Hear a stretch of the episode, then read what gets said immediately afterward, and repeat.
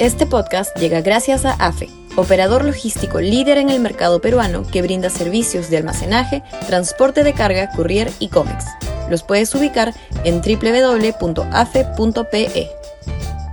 Y también gracias a Universidad Católica, número 1 en Perú y 12 en Latinoamérica, según el ranking mundial QS 2023.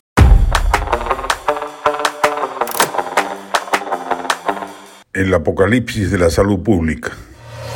Sudaca, Perú. Buen periodismo.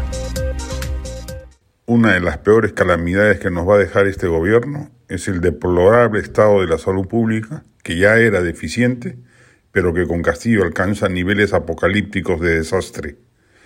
Es el caso, por ejemplo, de la vacunación.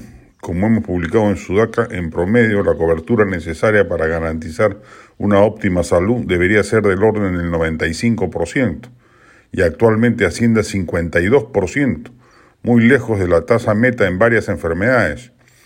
Una de ellas, la influenza, por ello ha incrementado sus casos en 510% en comparación al año pasado. En reciente conferencia de prensa, voceros del colectivo Voces Ciudadanas y el exministro de Salud Abel Salinas han denunciado la lenta vacunación que viene implementando nuestro país frente a enfermedades que no son el coronavirus. La más preocupante es la influenza, que a su vez aumenta el riesgo de brotes epidémicos. Aparte es el riesgo de que reaparezcan enfermedades como la polio, difteria o viruela.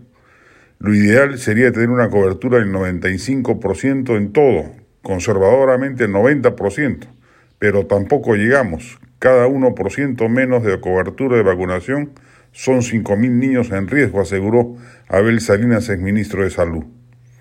A ello se agrega un problema adicional. Como advirtió Sudaca en agosto, aquí se aplica la vacuna trivalente contra la influenza, es decir, aquella que protege contra las dos variantes de tipo A y solamente una de la B, lo que va en contra de la recomendación de la Organización Mundial de la Salud, que pidió que se aplique la tetravalente, conocida también como polivalente, que combate todas las cepas A y B. Solo por esa mala decisión habrá 120.000 atenciones hospitalarias adicionales este año, generando congestión y fallecimientos que bien podrían haberse evitado. Basta visitar cualquier hospital o centro del MINSA o de salud y se constatará adicionalmente el empeoramiento radical de los servicios de salud pública en el país, la que emplean los más pobres.